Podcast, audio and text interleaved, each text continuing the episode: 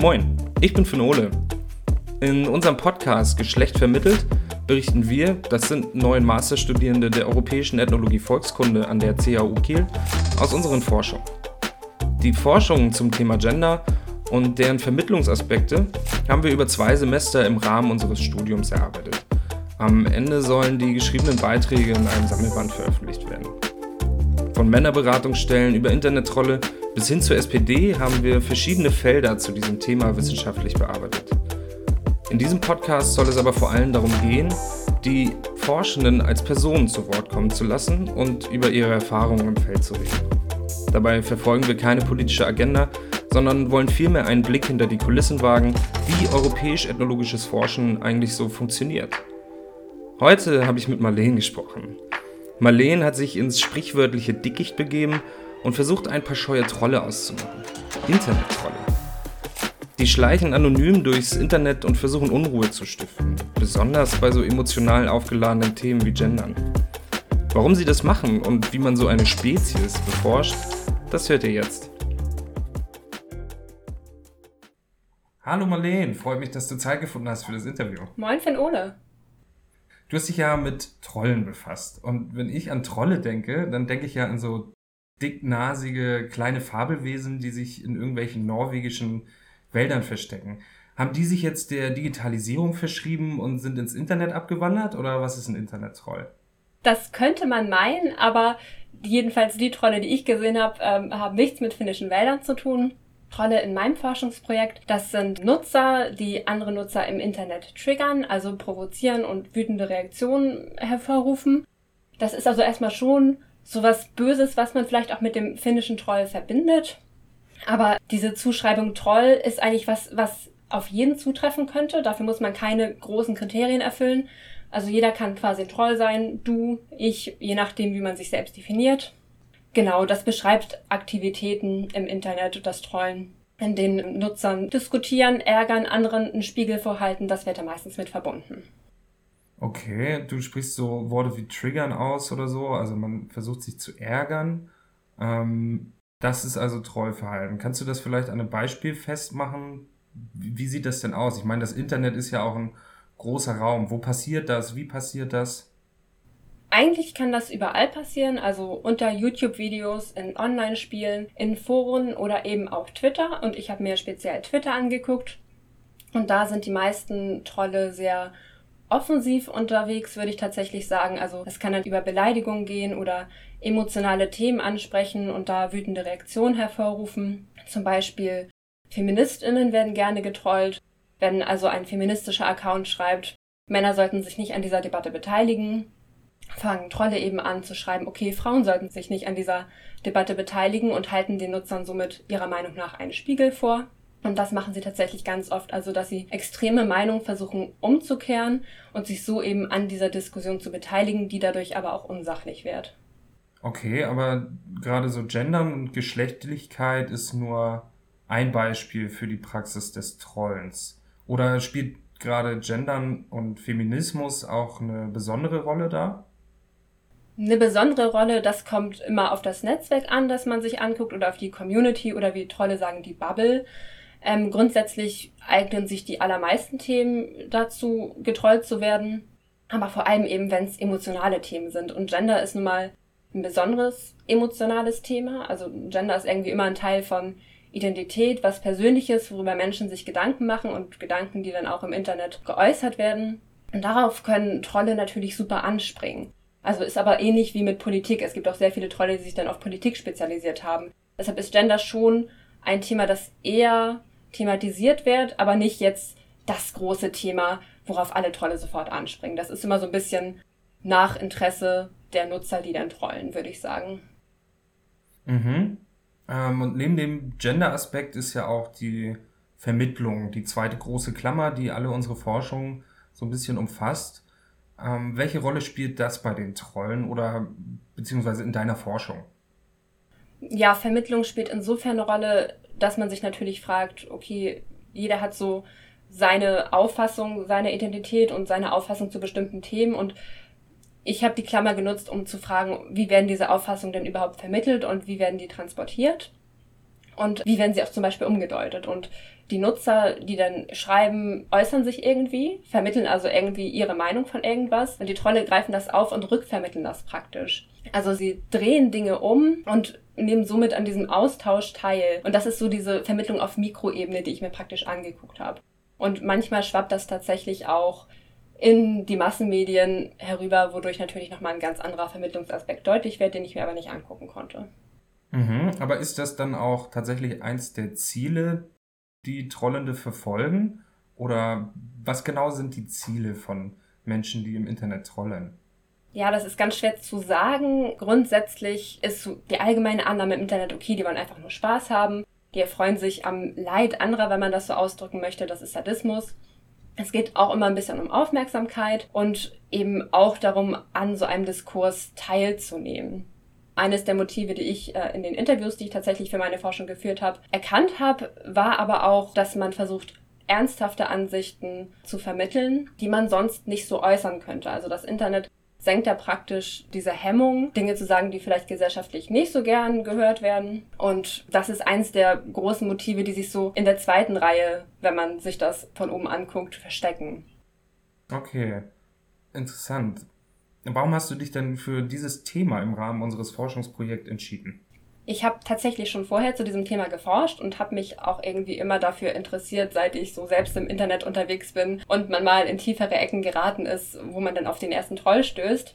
Und vor zwei Jahren äh, habe ich schon in die Richtung geforscht und das war eher so eine allgemeinere Forschung. Und jetzt hat sich im Rahmen dieses Projektes zum Thema Gender natürlich ergeben, dass ich das nochmal mit einer ganz anderen Brille gucke, was sich da zum Thema Gender finden lässt, weil das Thema Gender auch schon vorher in der Forschung aufgetaucht ist, aber ich halt in dieser Hausarbeit, die das denn damals war, nicht den Platz hatte, das äh, ja, auszuführen. Und es hat sich tatsächlich auch gezeigt, dass das eine ganz fruchtbare Brille war, durch die ich da gucken konnte. Mhm. Und wenn wir jetzt uns anschauen, wie man das europäisch-ethnologisch erforscht. Ich meine, die Stärke unseres Faches ist da ja irgendwo auch so nah an den Menschen zu sein und ins Feld reinzugehen.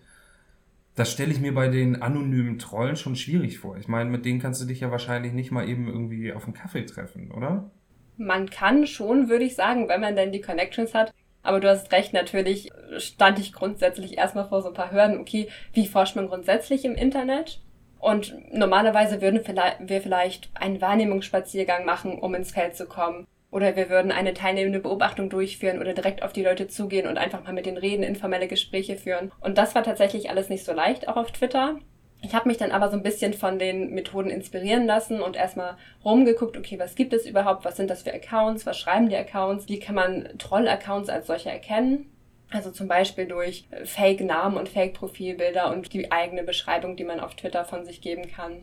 Und dann bin ich aber auch tatsächlich auf ja, Methoden zurückgekommen, die wir auch häufig nutzen in der europäischen Ethnologie. Und das waren für mich Interviews, weil man da einfach direkt mit den Personen reden kann und die direkt Dinge fragen kann, die einen interessieren. Und die waren tatsächlich auch sehr fruchtbar. Mhm. Ähm, du hast es ja im Prinzip schon angesprochen, was dein Forschungsdesign angeht. Wie geht man denn davor, wenn man auf Twitter forscht? Also zuerst habe ich mir tatsächlich die Profile angeguckt und dann muss man ja aber seine Forschung irgendwie dokumentieren. Und das ist so ein bisschen das Gute und das Schlechte am Internet. Also man hat es ja schon alles schriftlich vor sich. Ich habe dann Screenshots gemacht und die in einem Dokument gespeichert mit Link und Datum etc. Und das natürlich so gesammelt. Und ja, der ne negative Faktor vom Internet ist ja leider, dass Tweets auch schnell verschwinden können. Also besonders die Troll-Accounts werden dann mal gesperrt, aus welchen Gründen auch immer weil sie teilweise gegen die Community-Richtlinien verstoßen. Es kommen immer neue Nutzer dazu oder andere gehen weg. Deshalb ist es schwer, ja, da so einen Überblick zu behalten. Aber ich habe das dann halt in so einem Dokument gesammelt und am Ende codiert, also geguckt, welche Dinge oft vorkommen und wie ich das dann weiter verarbeiten kann. Mhm. Und warum hast du dich gerade für Twitter als Feld für deine Forschung entschieden? Ich meine, was ist mit anderen Social-Media-Plattformen wie YouTube, Facebook oder ähnliches? Ähm, was ist da das Besondere an Twitter?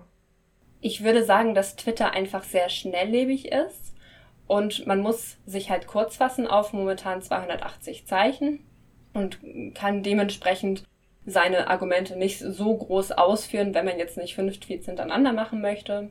Und ähm, es gibt auch Hashtags auf Twitter. Das heißt, es werden Dinge praktisch verlinkt und wenn man auf diesen Hashtag klickt, sieht man alle Aussagen, die zu diesem Thema gemacht wurden.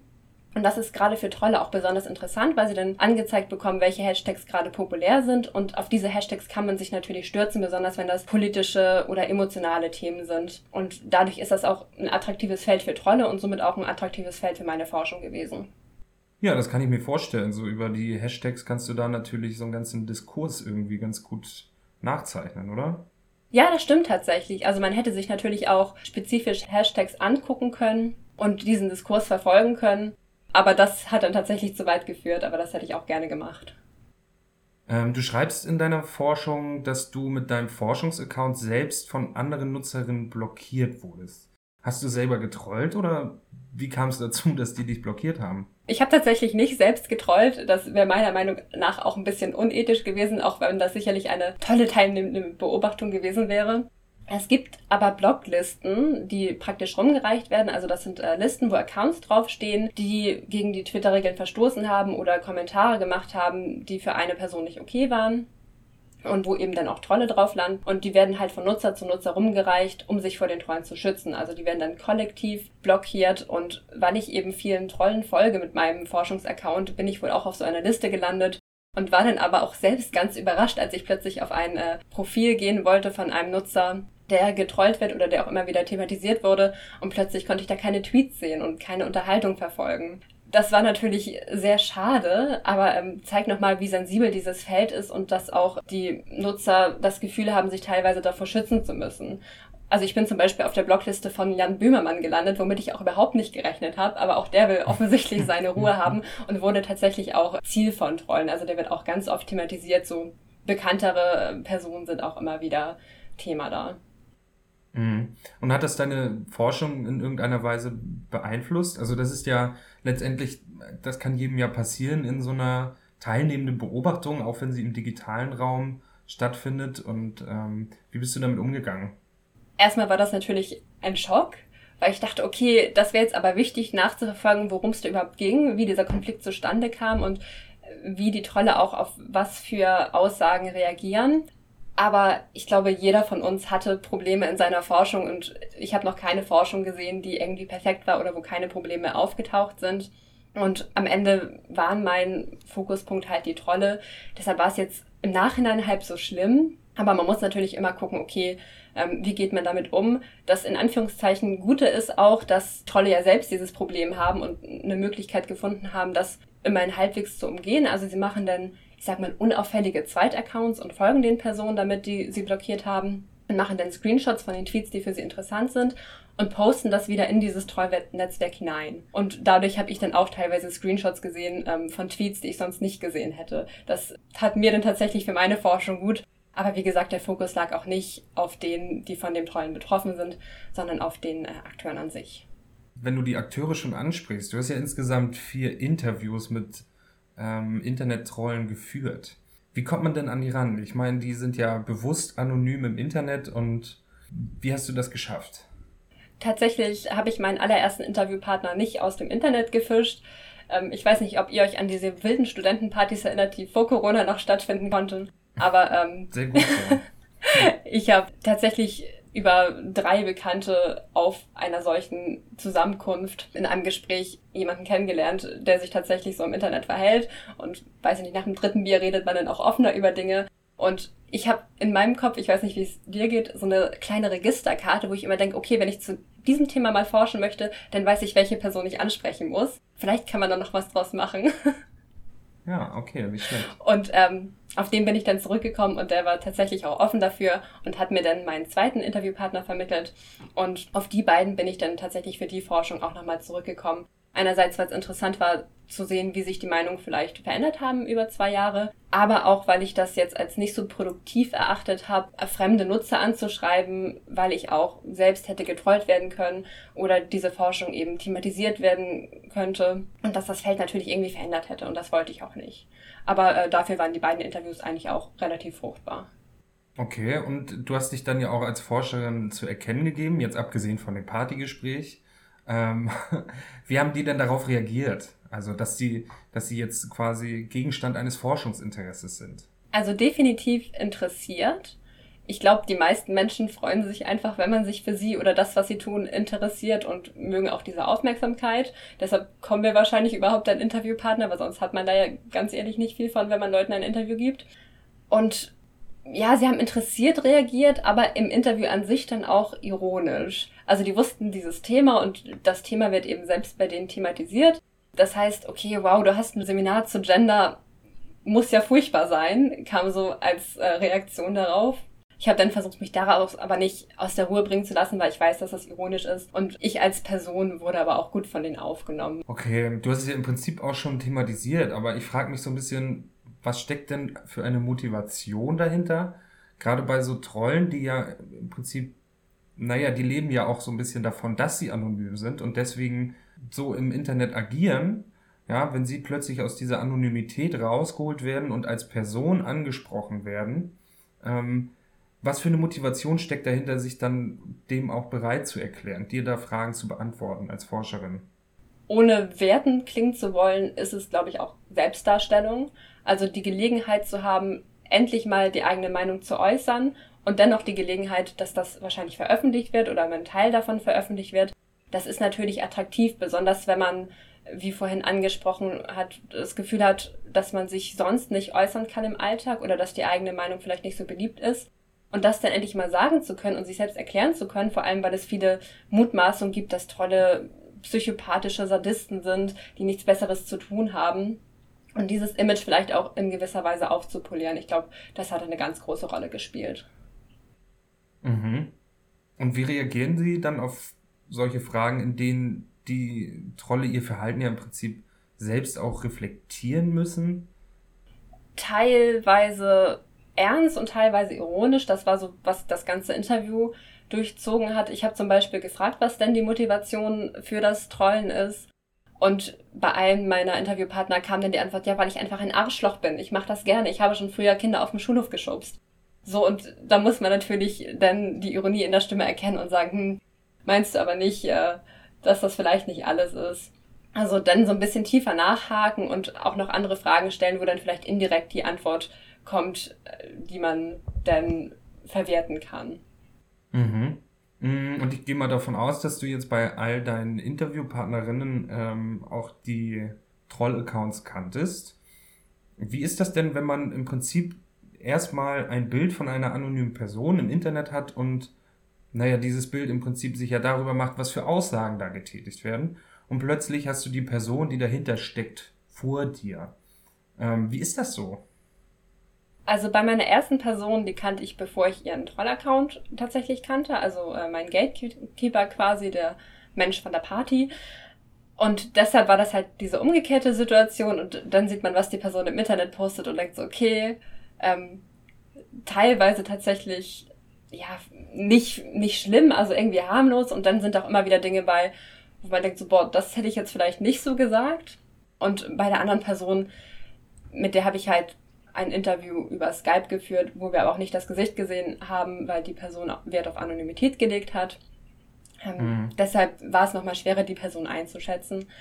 Aber grundsätzlich, wenn man mit einer Person redet, ich weiß nicht, wie es äh, dir geht, aber bei mir waren immer die interessantesten Dinge vor und nach der Aufnahme. Man hat immer so das Gefühl, sobald der Aufnahmeknopf gedrückt wird, verhalten die Personen sich anders. Und da war das auch so ein bisschen. Also im Smalltalk, eine super nette Person. Und wenn man dann auf den ähm, Troll-Account geht, dann ähm, weiß man nicht, ob man mit der Person auch so geredet hätte, wenn man jetzt nicht die Forschung durchgeführt hätte. Also befreundet sein will man mit den Accounts dann nicht. Ja, das kann ich mir vorstellen. Aber ich gebe dir recht, so ein gewisses Sendebewusstsein entwickelt jeder, glaube ich, sobald irgendwie ein Mikrofon vor jemandem steht. So wie jetzt gerade auch bei uns beiden. ja, das stimmt irgendwie, ne? Eine andere interessante Sache, die ich äh, in deinem Aufsatz gelesen habe, ist, dass deine Interviewpartnerinnen auch die Auffassung vertreten, dass man im Internet damit rechnen muss, angegriffen zu werden, wenn man kontroverse Meinungen vertritt. Das ist dann ja im Prinzip schon sehr politisch, wenn es da um Meinungen geht, besonders ja auch bei Themen wie zum Beispiel Gender. Welche Rolle spielen denn politische Agenden für Trolle? Das ist tatsächlich schwer zu sagen, weil man kann auch eigentlich nicht von den Trollen sprechen. Das ist eine sehr äh, heterogene Gruppe. Also da sind Menschen aus allen möglichen Bereichen, die das, ja, das Interesse haben zu trollen. Und teilweise gibt es dann auch Artikel, die dann sagen, okay, die, die rechten Trolle mal wieder oder ja, was auch immer die dann für Motive haben. Aber das kann man eigentlich gar nicht so sagen. Natürlich ist es politisch, wenn es um politische Themen geht. Das kann man dem nicht mehr abstreiten. Aber die Trolle von sich würden allermeistens sagen, dass sie keine politische Agenda haben oder zumindest neutral sind. Also einer meiner Interviewpartner hat dann sowas gesagt wie, man muss auch alle Parteien gleich trollen, sonst ist es kein gutes Trollen mehr. Also sowohl Rechte als auch Linke, sowohl Feministen als auch Pickup-Artists. Für die Trolle sollte jeder sein Fett wegkriegen. Aber andererseits hat man eben auch in den Interviews gemerkt, dass da natürlich immer eigene Meinungen eine Rolle spielen, die dann ja auch mehr oder weniger ausgelebt werden. Also dieser Anspruch, politisch neutral zu sein, ist schwer umzusetzen. Das ist irgendwie, ja, diese, dieses Idealbild vom guten Troll, das aber in den allermeisten Fällen äh, nicht umgesetzt wird, jedenfalls von dem, was ich gesehen habe. Aber ja, von der politischen Agenda zu sprechen, das ist jetzt nicht so, dass sie sich versammeln und beschließen, heute setzen wir die und die Meinung durch. Das macht auch immer so ein bisschen jeder für sich oder auch was gerade populär ist. Okay, aber ich meine doch auch mal gehört zu haben, dass es durchaus gerade so im politischen Raum auch rund um die AfD oder so da Netzwerke gibt, die gezielt dann auf politische Agenda hinzielend irgendwie trollen. Oder ist das was anderes? Das ist definitiv was anderes. Also das ist nicht das, was ich mir angeguckt habe. Das gibt's auf jeden Fall. Man hat ja auch mal von diesen russischen Trollen gehört, die irgendwelche Wahlergebnisse durch Meinungsmache beeinflusst haben. Mhm. Da könnte man natürlich diskutieren, ob das noch Trollen ist. Also was ja eigentlich immer mit so ein bisschen Spaß verbunden ist und Ironie und nicht viel Ernsthaftigkeit, aber eine politische Agenda oder Meinung beeinflussen zu wollen, würde ich ja schon sagen, dass es sehr ernst ist. Ähm, die Trolle, die ich mir angeguckt habe, die wollten tatsächlich am ehesten Spaß haben und waren in der Form nicht organisiert. Okay, ich habe dann ein kleines Gedankenspiel für dich mitgebracht. Und zwar, stell dir mal vor, du hättest unendlich viel Zeit, Geld und Personal für deine Forschung zur Verfügung. Was hättest du gerne noch gemacht oder anders gemacht oder was auch immer, um deinem Forschungsinteresse vertiefend nachzugehen? Vor allem hätte ich gerne mehr gemacht, glaube ich. Die Methoden, die ich verwendet habe, die waren ja eigentlich schon ganz fruchtbar, aber ich dachte dann so, boah, ich hätte auch noch 500 Tweets mehr sammeln können, weil die alle interessant waren. Ich hätte auch noch 50 Interviews mehr führen können, was dann okay, vielleicht eher quantitativ ist, das machen wir ja nicht aber allgemein tiefer ins Feld gehen, noch mehr Meinungen und Ansichten, besonders weil es ja ein so heterogenes Feld ist, generieren und auswerten und ähm, so nochmal irgendwie eine tiefere Perspektive zu bekommen, bekommen, vielleicht auch andere Ansätze, andere theoretische mit einbeziehen. Dafür war leider sehr wenig Platz und auch nicht die Zeit da, aber das hätte ich sehr, sehr gerne gemacht. Mhm, das kann ich nachvollziehen. Ähm, hast du denn überhaupt Sorge, dass du als Resultat dieses Projekts selbst Opfer der Troll-Community werden könntest? Oder wurdest du vielleicht auch schon selber getrollt? Ich wurde tatsächlich nicht selber getrollt, außer man sieht diese ironischen Aussagen in den Interviews als Trollen an. Ähm, ah ja, okay. ich habe eigentlich keine Angst, ähm, selbst getrollt zu werden. Wenn, dann passiert es halt und ich kann da locker mit umgehen. Und man sollte auch nicht mit Angst aus so einem Feld rausgehen. Also wenn man sich unauffällig verhält, und ich will den Trollen ja in dem Sinne nichts Böses, ich hatte einfach Interesse, dann ist man für die auch nicht interessant. So, und selbst wenn ich für die interessant wäre, dann wird das nach zwei Wochen aufhören, weil sie das Interesse verloren haben und wieder was anderes kommt, was viel interessanter ist. Von daher wäre ich jetzt nicht wütend, wenn ich getrollt werden würde. Das ist auch die falsche Reaktion darauf tatsächlich. Ähm, ich glaube, ich würde es eher auch ein bisschen lustig finden, aber ich rechne eigentlich nicht damit. Okay. Ähm, was ich noch in deinem Aufsatz gelesen habe und auch spannend fand, ähm, ist, dass du schreibst, dass die Trolle sich irgendwie auf Twitter austoben und vielleicht auch Dinge sagen, die sie im wirklichen Leben nicht aussprechen würden. Du hast dann jetzt ja tatsächlich dann auch mal Trolle kennengelernt. Und aus dieser Erfahrung heraus würdest du sagen, dass man Menschen, die trollen im Internet, das irgendwie ansieht oder sind die auch im, im also überträgt sich diese Anonymität irgendwie auch ins reale Leben? Also die Anonymität überträgt sich insofern, dass man den Leuten nicht ansieht, ob sie Trolle sind oder nicht. Du könntest mich jetzt genauso trollen. Vielleicht interviewst du mich ja gar nicht, äh, vielleicht machen wir auch gar keinen Podcast, sondern du hast dir das nur ausgedacht und findest das super lustig, wenn wir uns jetzt alle viel Arbeit machen ähm, und du am Ende sagst, haha, aber ich habe das gar nicht äh, geschnitten und hochgeladen. Ähm, also deshalb sieht man es den Leuten einfach nicht an, vor allem weil sie, wie gesagt, aus allen unterschiedlichen Milieus und Bereichen kommen. Und äh, das sind auch im Alltag super nette oder super kompetente oder normale Menschen. Deshalb, ja, dieses Motiv, einfach mal im Internet die Meinung sagen zu wollen, ist vielleicht in jedem so ein bisschen vorhanden. Also man kennt das vielleicht, wenn man denkt, okay, so sehe ich das jetzt vielleicht nicht, aber in einer Gruppe äußere ich meine Meinung jetzt nicht, weil ich das Gefühl habe, dass alle anderen eine andere Meinung haben. Und die Trolle im Internet übertreiben dann aber ein bisschen und überspitzen ihre eigene Meinung auch sehr und ähm, brechen damit aus diesen Strukturen aus, die sie normalerweise im Alltag haben. Alright. Kommen wir nun zur Service-Kategorie unseres kleinen Podcasts. Ich würde gerne von dir für unsere Zuhörerinnen wissen, wenn ich dich jetzt als Person frage und nicht als Forscherin, ähm, wie blickst du mit deinen gewonnenen Erkenntnissen auf das Phänomen der Internetrolle und viel wichtiger, welche fünf Tipps gibst du unseren Zuhörerinnen und auch mir für den Umgang damit, falls man mal getrollt wird? Also ich fange erst mit den Tipps an und sag dir schon mal, dass ich fünf nicht zusammenkriege. Es gibt meiner Meinung nach ähm, eine wichtige Regel, die man beim Umgang mit Trollen befolgen sollte. Und das ist ähm, Don't feed the troll, also fütter den Troll nicht, geh da nicht drauf ein. Wenn du das Gefühl hast, getrollt zu werden, dann rede einfach nicht mit der Person. Lass dich nicht auf diese Diskussion ein, auch wenn es vielleicht im ersten Moment eine verletzende Aussage ist, aber davon kann man einfach nichts gewinnen. Und das ist auch so ein bisschen die Konsequenz, die ich für mich aus dieser Forschung gezogen habe, unter anderem. Warum soll ich mich im Internet mit anonymen Menschen in Diskussionen verwickeln, die dann auch noch um politische oder emotionale Themen gehen, von denen man einfach nichts hat. Das ist, glaube ich, schwierig, besonders wenn das eben Themen sind, die einen beschäftigen. Aber man sollte sich auch immer bewusst sein, dass man, wenn man im Internet postet und die Privatsphäre-Einstellung nicht so eng gesetzt hat, natürlich immer mit einer Öffentlichkeit spricht. Und deswegen hat eben auch jeder die Möglichkeit und in gewisser Weise vielleicht auch das Recht darauf zu reagieren. Und ähm, dass man einfach seine Privatsphäre-Einstellung überdenkt, überdenkt, was man sich auch im Internet leistet oder äußert. Also wenn mein Arbeitgeber mein altes Facebook-Profil findet, würde ich das vielleicht auch nicht lustig finden, auch wenn ich da nicht getrollt habe. Grundsätzlich mit einem ruhigen Kopf da rausgehen. Also ich habe tatsächlich meinen Interviewpartnern auch diese Frage gestellt und einer meinte dann, gut, wenn ich im Internet geärgert werde, dann mache ich den PC aus und mache einen schönen Spaziergang und dann geht's mir wieder besser, weil es für ihn eben nicht real war in dem Sinne. Also Trolle machen diese Unterscheidung zwischen Real Life und Internet und ähm, das mag vielleicht nicht immer der Fall sein, da gibt es auch verschiedene Meinungen zu, aber dieses Mindset einfach loszuwerden, dass die Dinge dann einen belasten, das sollte man auf jeden Fall.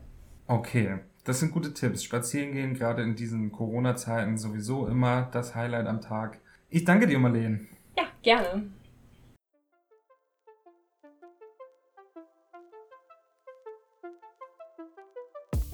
Dieser Podcast ist im Rahmen eines Moduls im Masterstudiengang der Europäischen Ethnologie Volkskunde an der Christian-Albrechts-Universität zu Kiel entstanden. Die Gespräche fanden über Zoom und Jitsi statt. Wir bedanken uns herzlich für die technische Unterstützung durch den offenen Kanal Kiel und bei unseren Dozierenden Martina Röpel und Peter Hinrichs, die uns durch das Projekt begleitet haben. Solltest du Fragen oder Feedback zu der aktuellen Folge oder dem Projekt haben, findest du uns unter dem gleichnamigen Profil auf Instagram. Vielen Dank fürs Zuhören.